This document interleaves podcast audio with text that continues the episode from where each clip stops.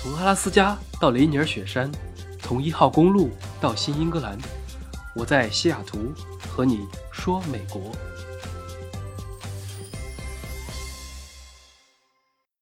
Hello，大家好，欢迎来到本期的饭后说美国。今天这期有点不一样，我这个片头大家听了这么久，从阿拉斯加到雷尼尔雪山，念叨了这么久的阿拉斯加，为什么一直不讲一讲？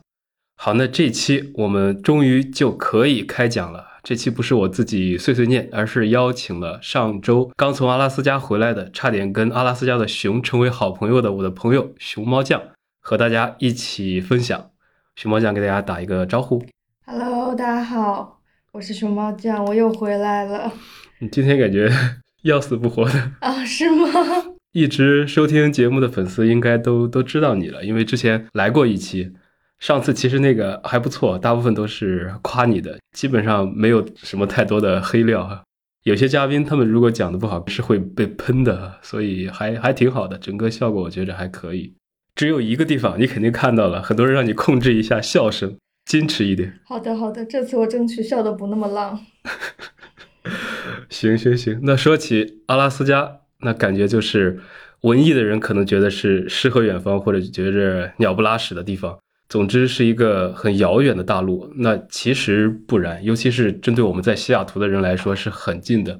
大部分人从美国本土去阿拉斯加的话，基本上都要先飞到西雅图，然后从西雅图来转机，三个多小时就到了。三个多小时。因为整个西雅图是阿拉斯加航空的大本营，航班也比较多，也相对比较便宜一些。嗯，那你这一次是坐的哪一个航空过去的？啊，我去的时候是阿拉斯加航空，然后回来的时候是 Delta，一路其实飞的都是加拿大的领土，然后最后只有起头和结尾是一个在西雅图，一个在阿拉斯加。然后我去的时候是直接飞到阿拉斯加北部的一个大城市叫 Fairbanks，嗯，因为我们是想往北开，开到北极圈，对，然后从 Fairbanks 我们是开车到阿拉斯加南部的一个大城市，呃，叫 Anchorage，就是安克安克雷奇奇。，嗯，然后我们从那边直接飞回了西雅图。那这样正好也不走回头路。基本上我看从西雅图飞的话，也是去这两个大城市最多，一个是靠近北极一点，一个是它的最大的一个城市。是，那其实所有从中国来过美国的人都曾经路过过阿拉斯加，是，准确来说是阿拉斯加的上空啊，对，因为航线就这么飞的。我我之所以喜欢西雅图，有个很大的原因就是回国比较方便，因为不管你从旧金山、洛杉矶还是别的任何地方回国，只要是西海岸出发，走的线路都是要先西雅图，然后阿拉斯加、白令海峡、俄罗斯这样走一个球面弧形回到国内。所以西雅图其实是美国本土大陆上离中国最近的一个城市。对，我曾经一直以为那个西海岸的航线都是直接飞越太平洋，然后后来就是听说是，被科普了，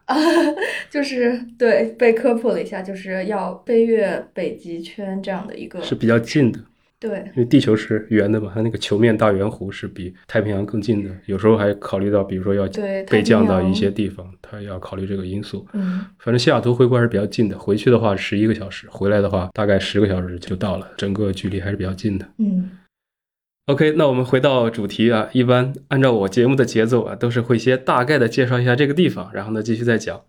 阿拉斯加之前我在节目里面其实也提过，是美国第一大州，是面积上第一大。你这次去肯定也很有体验啊，对，它的整个的面积应该是比美国甚至本土最大的州的两倍还要大。是的，阿拉斯加是美国第一大州，德州是第二大州。然后，如果把阿拉斯加平均的一批为二的话，那德州就会成为第三三大州然后阿拉斯加如果它是一个单独国家的话，它在世界上国土面积是排到前十的。嗯，对，所以是非常大的一块陆地，但是它人口就很少了，大部分居民也都集中在你刚刚说的那两个城市安克雷奇和费尔班克斯这两个地方。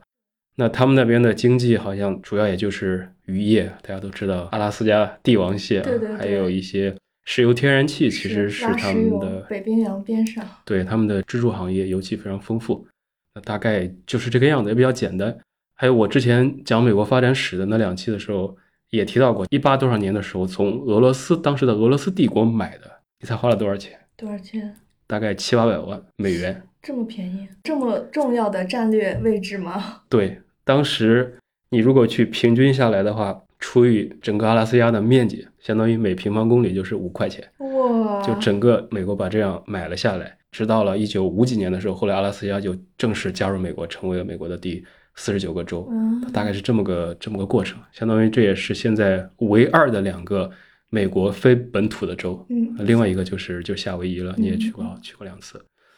那好，我们的历史课就上完了，开始轮到你了。怎么样？这趟玩下来，先简单的说一两句感受，大概的感受是怎么样的？嗯，我肯定会再去一次，就是我还会回来的那种感觉。灰太狼那个最后变成一颗星，还是要回来的那种感觉我。还会回来的。是的，是的，我们也有个朋友亮亮哈，嗯就跟极限挑战的贾乃亮一样一样，叫亮亮的人好像都这样，话多且冷。有一段时间，他一直念叨，就是人一生要去四次北海道哈，春天看樱花，夏天薰衣草，冬天看枫叶，啊、秋天看枫叶，冬天去泡温泉。他有段时间一直在念这个事情。那阿拉斯加也是，他后来也念过阿拉斯加，哦，是吗？说人一生也要去两次阿拉斯加，夏天去看自然风景，就是你你这个季节去的有很多动物啊、野生动物、国家公园、冰川这些嗯非常偏向于户外的东西。然后冬天的话，很多人就是去看极光或者北极圈，这些都都非常的著名。那很多人也都是冲着阿拉斯加这块独特的地方，还有它靠近北极的这么一块神秘感。那你这一次选择在夏季去，而不是比如说去年冬天啊或者其他季节去，有什么特别的安排或者计划吗？对我出去玩儿一般会提前计划好行程，然后我的行程一般就是从天亮计划到天黑。嗯，但是我就想去挑战一下极昼，这样就 是看我能不能从天亮玩到天黑。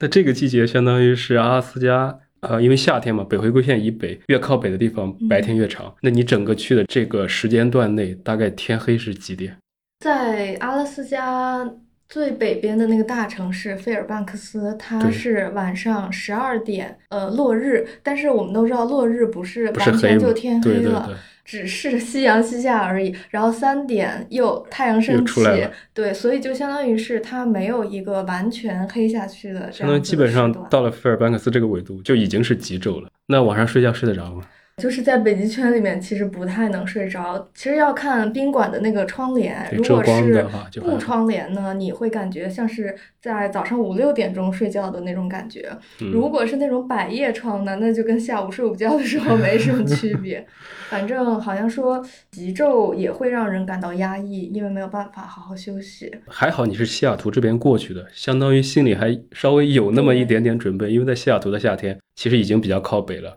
如果那种从比如说非常南方突然跑到了阿拉斯加，嗯，他们那种可能体感上的差距就会更大。是的，是的。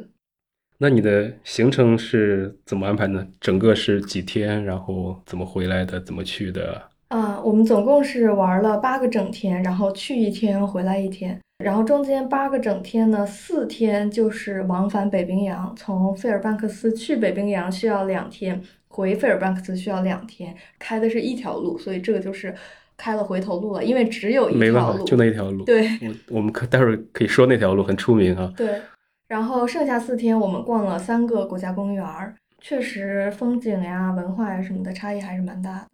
就相当于跟美国本土来比，不管是自然风光上面，还是整个人文的感受，包括那边人的居住生活，就整个感觉还是非常特殊的一个存在啊。呃，我觉得人的话，其实那边是典型的那种红脖州，嗯对吧？对对，呃，你也知道的，然后那边就是那种白人比较多，呃，嗯真的是有色人种比较少，黑人啊，或者是华裔啊，都比较少。但是他们那边由于地理位置比较特殊嘛，所以大家从事的职业呀、习惯呀都不太一样，所以嗯我觉得这个这这种还是挺有意思的。原住民多吗？没 没看到原住民，飞机上都没看到。呃，没有，哦，我有时候在西雅图坐飞机，反而会看到很多看着有点像我们以前叫什么爱斯基摩人或者因纽特人那种，就是嗯阿拉斯加航空上面那个 logo，、那个就是长得稍微有点不一样的，有点偏印第安人的那种感觉的人，哦我还见到过好好多个。那可能你们在旅行的过程中没怎么见过，但是他们原住民的数量应该还是还是有一些的，具体我也不是很清楚了。那确实，阿拉斯加是是比较大的，是很地广人稀。但其实阿拉斯加还有我们这个节目的听众呢。之前有一个粉丝他有提到过，他是在好像是在安克雷奇啊，我记不清楚了。那感觉他们的生活还是挺有意思的。那你去这么几天，我们可以先说前半部分吧，就是你们从抵达，然后去北冰洋这一段儿，嗯，然后整个你的感受和体验是大概是什么样子？首先就是刚到阿拉斯加之后呢，我发现他们那边跟我想象的不太一样，因为我一开始觉得他们就是一个鸟不拉屎的地方，但是我去了之后呢，感觉哎，他们生活的还比我想象的要富足一些。赚钱呢，我也不能说是容易吧，但是没有我想象的那么难。就是去之前了，感觉他们那边好像是比较偏远加比较穷一点，对，不是很好赚钱。结果去了之后呢，可能也就是因为他们人少吧，所以竞争比较少。我们去的第一天路上遇到一个出租车司机，他说他以前在纽约开出租车，然后纽约因为竞争很激烈嘛，然后税又高，然后他说最后每个月他只能拿三千刀。但是在阿拉斯加，他可以每个月 拿七千刀，而且阿拉斯加是没有收入税，而且在几个大的城市也没有消费税，就是费尔班克斯和安克 g e 这两个城市都是没有消费税的，所以我觉得他简直爽翻了。因为像美国很多别的地方，要么是没有收入税，要么是没有消费税，嗯，它相当于两个全都没有，拿多少钱，然后去买东西，这些吃个饭十块钱就是十块钱，对，就整个省了可多钱。而且这个出租车司机说他载的都是游客嘛，因为本地人一般都有车，然后游客呢一般出手比较大方。他遇到过最夸张的一个游客呢，要打车去北极圈，就是安他在 Fairbanks，然后打车去北极圈大概两百迈左右。因为它离北极还是挺近的嘛，对，往返就是四百迈，一天大概开个十个小时就可以往返，八到十个小时吧，看这个出租车司机的情况。嗯，然后他说他那一天就赚了六七千刀，非常开心，那就是爽歪歪了。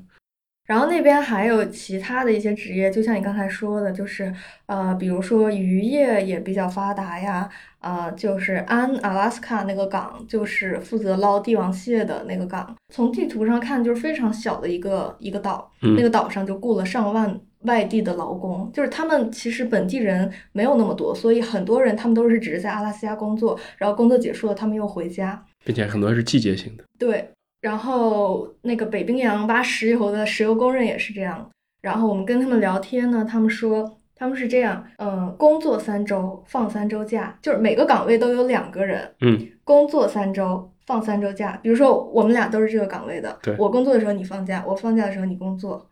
然后我工作的时候呢，每天只有一个 shift，但是这一个 shift 有十二个小时，就我哦，那相当于其实他的工作时间。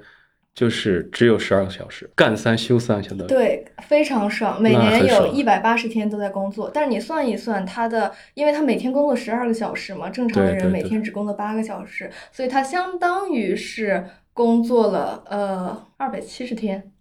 其实我更喜欢这种，对，我更喜欢，比如说周一到周五疯狂的工作，甚至九九九九五什么的都可以。但是，相当于每天你工作十二个小时，完了之后呢，你让我放一个长假，放一个很久的，我更喜喜欢这种。对，他们就相当于是这种。然后他们在工作的这三周里面呢，是没有双休日，也没有任何的国庆呃假日，就是公共假日呃对，公共假日全都没有，就是甚至连独立日这样的，他们都是不放假，他们都是要工作的。啊，那因为他们是特殊性质，像油田啊或者一些矿区啊，很多人都是这样的工作的安排。对，然后他们也都是从一些本土的一些红博州来的工人，该该工作的时候，他们就飞到，他们都是用飞的，不像我们旅游，我们都是开车，他们都是乘大飞机再转小飞机这样子飞到工作岗位上，然后干三天再飞回去，反正这一切应该都是干三周啊，对，干干三周再飞回去，反正这一切都是呃公司报销的。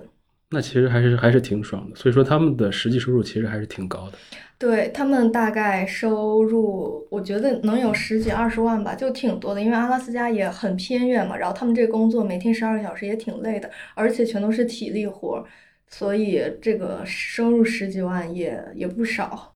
然后还有他们就是旅游业也很发达，就比如说那边大城市会有很多旅游用品店，然后里面卖那个望远镜，一个最好的啊，一个就要三千刀。然后就是用来看动物或者看熊，有些人专门会买。对对对，然后因为还有有些人打猎，他们需要特别好用的望远镜。对，然后说要打猎，就还有的人，比如说带那种客人去打猎，嗯然后这种都是那种 VIP 客户的感觉，因为打猎不可能说我们一个大巴的人去打猎，对的，就都是一两个人这样子，然后他们带客人去打猎，每一趟也能挣两三万，就是其实他们挣钱的方式还挺还挺多的。就相当于他这几个行业，虽然他的行业少，但是每一个行业都是支柱行业，并且带来的收入和就业都还可以。对，而且竞争也少，因为人少，愿意去在那边生活的人也不多。那物价呢？你这几天呃，油价是挺贵的，但是其他的地方就其实还好了。差不多。我只知道阿拉斯加的车好像比本土要贵一些，但是哦日常的生活用品好像还差不多，嗯，那还好。然后除此之外就是路网很差。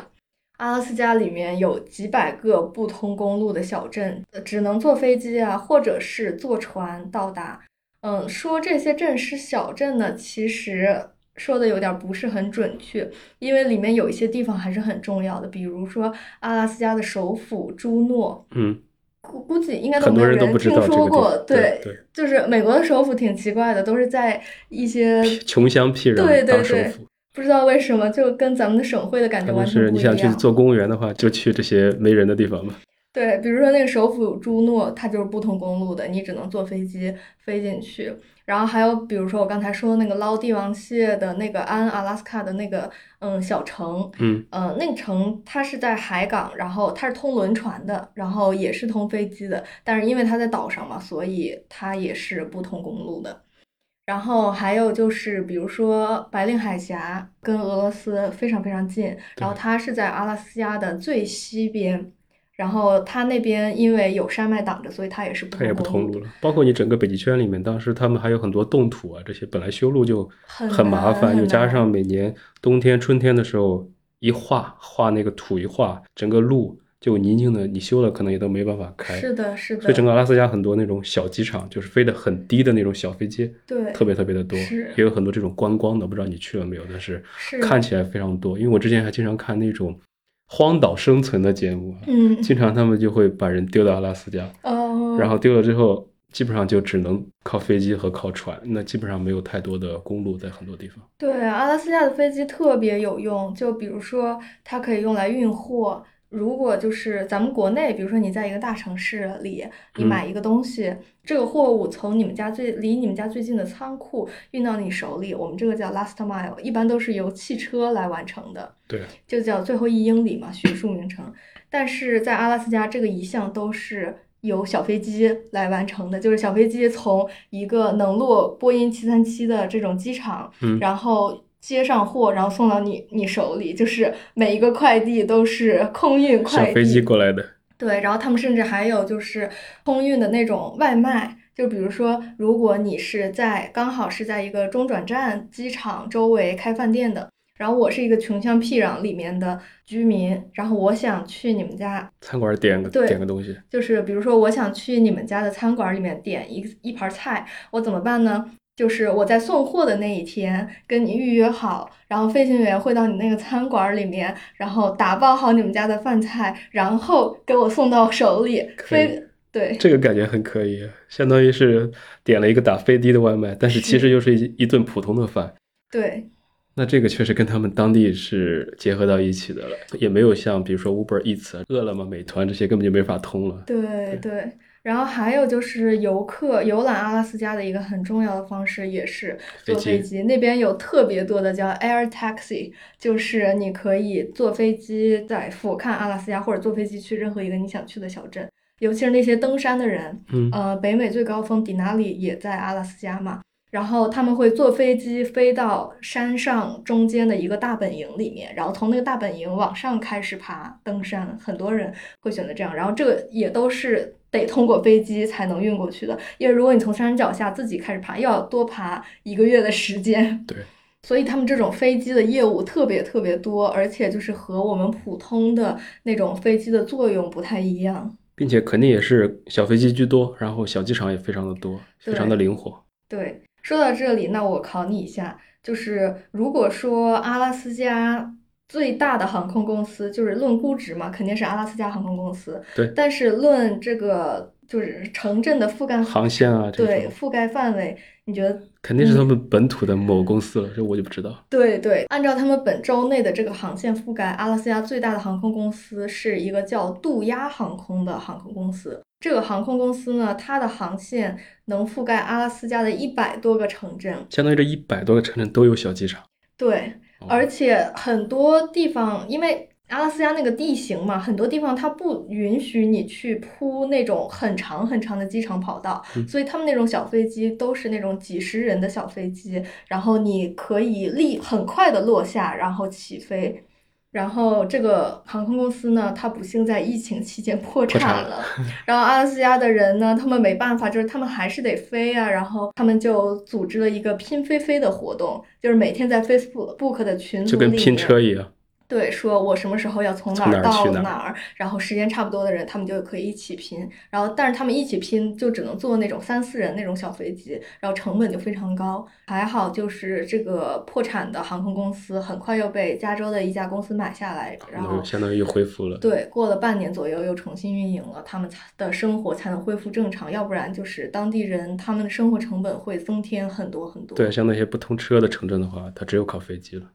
那你这几天去了这些地方的话，就吃饭的话，日常还是正常的，跟其实跟美国本土差不多，所有的店该有的都有。呃，在我们在北极圈儿里面那个地方就只能在供给站里面吃饭，我们一会儿会聊到。但是在大城市吃饭就跟美国本土差不了多少，然后他们吃的也挺无聊的，就是当然很多都是海鲜，然后但是也是炸鱼啊、薯条啊这种都是都是那些。其实越是靠近那些港口的地方，反而非常流行各种各样的炸鱼。偶尔吃一次还挺好吃的，但是你天天吃还是有点有点腻。炸鱼、炸虾。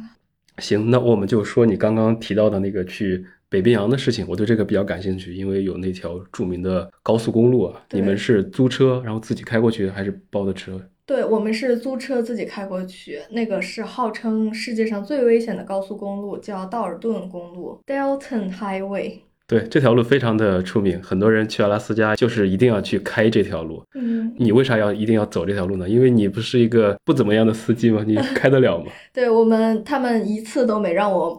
开这条路，他们一次都没让我摸方向盘。安全第一。对对对，这是唯一一个能去北冰洋的路，而且我们刚才说了嘛，就只有这一条路，所以你也不用担心迷路，你就上路，只要你别走反方向就行对，就上路就走，肯定能绕着这个路走到北一直往北走。它虽然是叫高速公路，但它的路况整个应该比较差的一条路。非常非常差。首先呢，它大概只有百分之二三十的地方铺了柏油路，然后那个柏油路铺了之后嘛，因为夏天的时候它的气温大概是十几二十度，到了冬天呢，它又非常非常的冷，终年寒冷，所以这个柏油路在这个冷热受热不均的情况下呢哎，倒也没有裂那么夸张，但是它会皱成那种波浪形。哦，而且那个波浪形还是你肉眼很难看到的波浪形，所以在在司机的角度就说啊，这里有一条坦途大道，然后加速，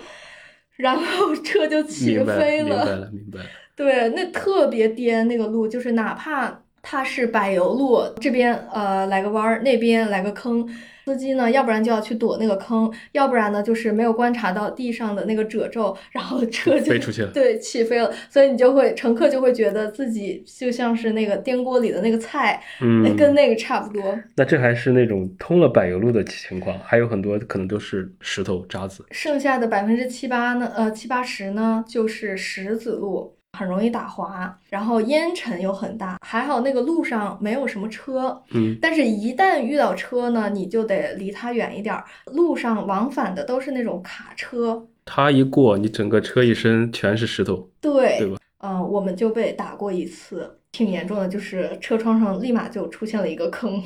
保险会 cover 吗？嗯，对，这个租车的时候，租车公司说好了，多一个坑九十刀。就一一个坑九十刀，一个坑九十刀他们也挺习惯的，因为我们那个车租的时候，那个车上就已经有坑了。啊。所以他们也不是一个出了一个坑，他们立马就去修，他们也是攒的不行了，他们在 前挡风玻璃再再换一块前挡风玻璃。对，我知道很多租车公司的话，就是明确表示你租的车不能开这条路。对，就是只有两家公司才才允允许许你把车开上 Delton Highway 这个样子，而且它会有很多的限制，呃，比如说只能开一千迈。然后，比如说每个飞起来的小石子儿造成的坑都是九十刀，比如说还车前必须洗车，就如果你不洗车的话，他就会最多可以收你两百五十刀这样子吧。那因为那个车真的是特别特别脏，然后我们那个车的前挡风玻璃上，你知道，因为夏天的阿拉斯加虫子特别多，啊全全是虫子的尸体，大概能有几千个那种印记吧。然后整个车的下半部分都被那个黄土布满了，然后那个车牌都看不见了，一对层。，车牌上就是蒙了整整的一层灰，而且那个灰由于呃车速快还是怎么着，就是太过厚实，就你拿手去抹它都抹不掉，你只能相当于是包浆已经出来了，对，就你只能回那个那种大城市拿那种高压高压水枪把把它把把它涮干净。所以我也可以理解他为什么说一定要把车洗了，因为他们如果自己洗的话，确实还是有一些成本还是比较高的。那怪不得这条路虽然它这么恶劣哈、但是基本上每个去菲尔班克斯在条件允许的情况下都会去开这条路，因为它也是唯一一个能通到北冰洋的一条公路，对，如果你想去北冰洋打卡的话，你就只能走只能走这条条路，并且它的时间也是开了多久？两天，全程的话是四百一十四迈，就是大概得开十二到十五个小时吧。那确实，因为你速度有时候也石头这种你都要控制，对对对，还有山口啊什么的，其实怪不得挺难开的。这条路叫北美尽头啊的死亡公路，拥抱极地之美。是是很多人是来这么形容这条路的。而且这还是夏天的时候，冬天的时候就更难开，因为冬天天很黑，然后那个路上全都是冰雪，然后首先它又是石子儿路，所以那个路很滑，你就只能开得非常非常非常的慢，非常比如。说三四十迈这样。那如果在那样的情况下，你就会需要更长的时间才能到达终点。不过如果只是游客的话，没有人会选择在冬天去北冰洋，大家都是在夏天。夏天的时候，但是那种卡车司机啊、货车司机啊，他们就没有办法避免在冬天开那条路，真的是很危险。但是当你抵达的时候，那个风景你觉得怎么样？嗯，风景也一般，说实话，就只是为了去打个卡。路上呢？呃，路上还是挺不一样的，因为这个从费尔班克斯到北冰洋的沿线只有三个补给站，而且一个在起头，一个在结尾，相当于是中间这四百一十四迈只有一个补给站，在两百迈左右，就是在北极圈附近的那个位置。然后第一个补给站呢叫玉空河，它是嗯靠近费尔班克斯的一个地方。相当于起头的地方。然后那边呢，那个补给站它只有夏天才开放，它冬天是不开的。然后就好像说有一年有一只熊就去到了那个补给站里面，然后在那边吃了那边的东西，还在那边的房子里面搭了一个非常舒服的窝，冬眠了一整个冬天，嗯来年春天就被击毙了。这也是很有意思的事情。对，呃，这个补给站也可以睡觉，但是一般对于游客来讲，因为它离费尔班克斯太近了嘛，所以大家都下来上个厕所，呃，也可以加加油，如果你不放心的话。然后第二个补给站呢就非常重要了，这个补给站的名字也很有意思，叫 Cold Foot，就是冷冷脚，就是充分体现了这个地方它有多么的寒冷。对啊，然后这个地方呢，就有加油站，然后有那个卡车司机宿舍，然后也有食堂，就也有吃饭和睡觉的地方。那你们是在那里住了一晚？嗯，对，我们回来的时候是住在那儿，但是你到那个地方最重要的地方就是要加油，因为相当于是在剩下的二百多迈，就你已经你从费尔班克斯出来，你已经开了二百多迈了，然后在剩下的二百迈再也没有，就除非你开到终点，就再也没有加油站了。所以你不能说啊，我还剩几十迈的时候，嗯、嗯我再去加油。那个时候你已经叫天 天不应，叫地地不灵并且。在那种地方，可能我估计哈，手机信号没有。对，完全没有信号号，你只能去求助路过的卡车司机，他们有那种卫星电话。那你感觉，如果就是比如说你只有两个人的话，还是有点慌的。其实开这条路，对对，所以不能两个人还是要一群人，大家感觉心里要踏实一点。对，然后 Cold Foot 那个地方呢，就是呃，卡车司机都会在那边休息啊、吃饭呀。然后那边的食堂呢，都是一直都有饭的。然后但是饭的内容就是非常非常高热量，然后在里面吃饭的全都是卡车司机，就他也会有沙拉，但是除了沙拉里以外，其他的菜都是那种浓油赤酱的那种肉，也挺好吃的。对。然后很高热量的那种甜点，唉，所以我觉得我我们在阿拉斯加真的是非常放纵啊。他可能也是有时候因为天冷，或者因为他补给少，所以你一顿要能量要足够才行。对对对。然后卡什斯基宿舍也是，就是那种两个人一张床，呃，不是。不好意思，两个人一间房，然后 Cold Foot 的这个房间条件还挺好的。你想去别的酒店可能也没有，是就只有这个休息的地方。对，然后离 Cold Foot 很近的地方还有另外一个地方叫 White Man，它是一个小镇，很多人在那边 camping，也不是很多人嘛，那边的常住人口是十二到十四人，就是有人会在那边 camping，然后那边有小木屋，然后那小木屋的主人呢，他们家养了八只哈士奇。冬天给客人拉雪橇，夏天就放暑假不用干活。但那个狗跟咱们家的那种狗就完全不一样，它就是感觉脾气不太好。然后那个狗的那个 换成你天天要去跟人家拉雪橇，你脾气也不太好。我就觉得工作犬和宠物犬确实是工作的犬会更暴躁一些。对呀，完全可以理解。对，然后他那边会让你不要去接近那个狗，而且他们那个狗就是养在外面的，不是像我们养在家里的。然后一人搭一个小木屋，然后狗就在小木屋里面吃饭，这样子睡觉。估计他们也是有工作气啊，长期心情不好。对对对，我觉得也也挺惨的，其实。所以我建议还是不要去做狗拉雪橇这一类的活动，怕狗生气是吗？对对对。对，然后 Wiseman 那个地方就是可以住小木屋嘛。我们去的路上就是在那边住了一晚，然后那边就是完全没信号。然后那个小木屋的主人，我估计他也是不想跟人类打交道，所以才搬到那种深山老林里面。然后他就是那种很拒人于千里之外的那种感觉。然后我们请他帮忙呢，他就说：“哦，那我帮你打个电话。”就是他们那边联系都是打电话联系，都不是上网啊什么的。就是他们家也有网，但他们那个网特别特别慢。这个小木屋也是挺有意思的，感觉除了完全没信号和没网，也没 WiFi 以外，也没有别的缺点了。但是如果是在极光的季节，肯定就很爽了，在北极圈以内了。对，所以我们觉得它这个应该也是挺挣钱的，比较少嘛。对，然后这个是第二个补给站，然后。我觉得这个其实是最重要的一个补给站，因为你只能在这儿加油啊、休息啊什么的，尤其是加油，就是只有这里才有油。对。然后最后一个补给站呢，就是它其实已经不是一个补给站了，它是一个镇，就是我们到达的那个终点叫 Dead Horse，这个也很有意思，就是死马，就是马走到那儿都累死了，不行了。对对对，它就已经在北冰洋边上了。然后那个镇呢，因为是还是有一些公司的，比如说最大的那个油田就在那里，嗯，然后还有就比如说那个油田附属也会有一些公司什么之类的在那边，然后还有一些其他一些乱七八糟的公司，我也没太听明白。那你们在抵达了之后，其实就是去打个卡，相当于人一辈子去了一次北冰洋。是，然后可能可以看到北冰洋的那些水吗？或者浮冰这些吗？呃，没有浮冰，因为夏天的北京冰洋还是挺热的，所以也没有北极熊。嗯，就是北极熊，它们其实还是在一些比较寒冷的地方。我们一起去的一个妹子看到北冰洋之后特别失望，她说：“我以为我想象中的北极熊，哦，不是我想象中的北冰洋呢，是有那种冰山，然后有那种很大的浮冰，就是经常可以在电视上、电影里看到的那种。对对对，然后北极熊在上面走来走去，然后我们可以看它们。结果到那儿之后呢，只有一汪海水，就跟西雅图的海没有任何的区别，因为就是夏天了嘛，冰都化了。然后我们还去北冰洋的海水里面。”走了走，真的是刺骨的冷，我只能在里面坚持三秒。你们当天去的气温大概是多少？嗯，就十几二十度吧，就是气温。气温还很正常，但是水是非常冰的。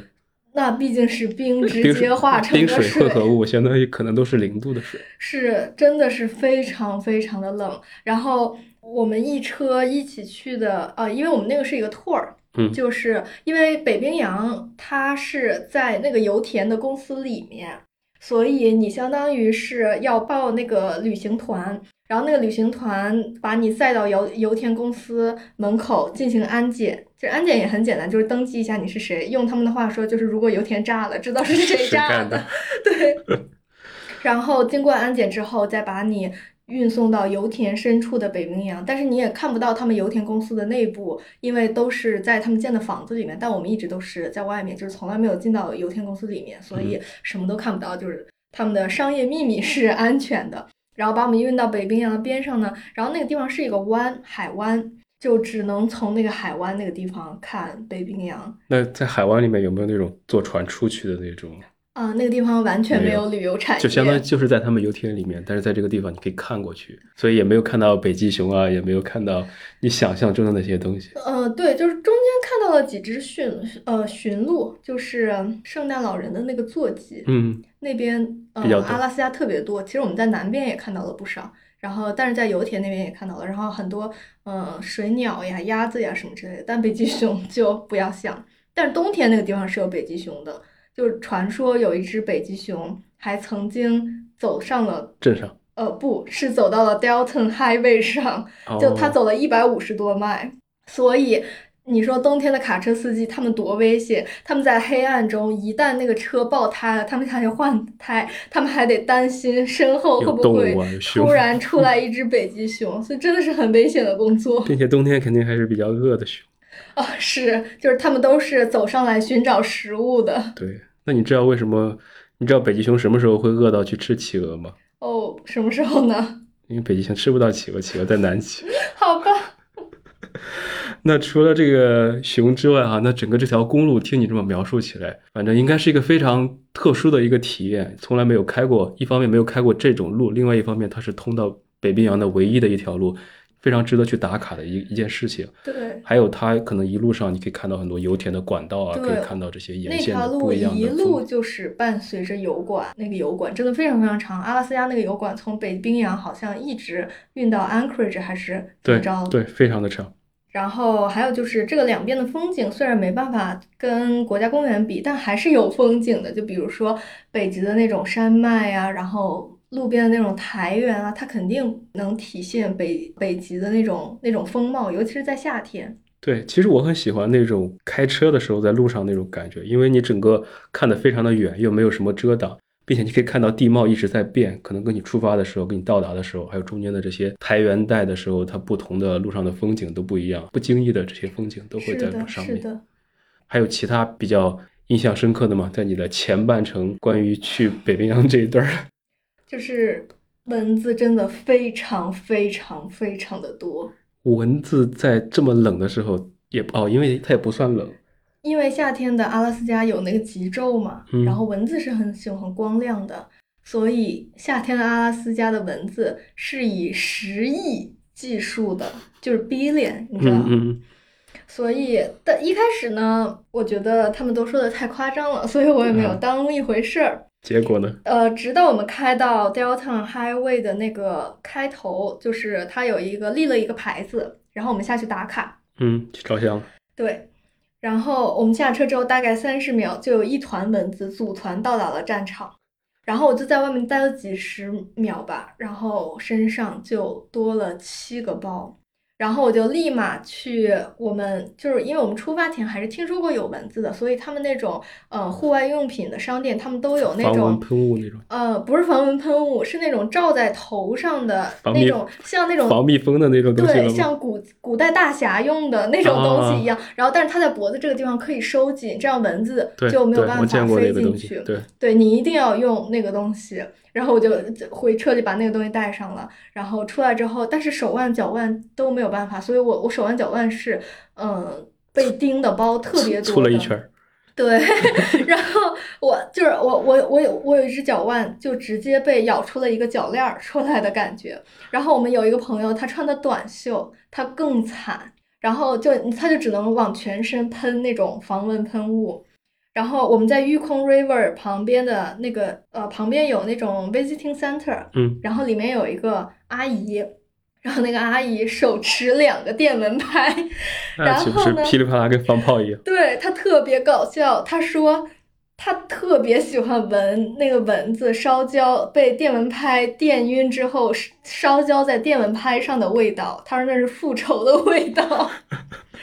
所以。呃，我们这次也有一个遗憾，就是我们没有拿电蚊拍去呃阿拉斯加，如果拿了的话，就可以在那边穿着长衣长袖跟他们一决雌雄，感觉肯定会很爽很爽。爽，就相当于大量的蚊子，因为你平时都是一只两只蚊子，你那相当于一拍子过去，对整个一团。对，蚊子真的很厉害，他们会在四百米外闻到你呼吸中的化学物质。然后我们计算过，真的就是那个车只要停在路边，你都不用下车，过了几十秒，那个蚊子就来了。你想想吧，都是穷凶极恶，好不容易逮到一个活的，对，然后我朋友就说，就是那个蚊子吧，平时都只能叮野生动物，那皮又厚，好不容易来个细皮嫩肉的，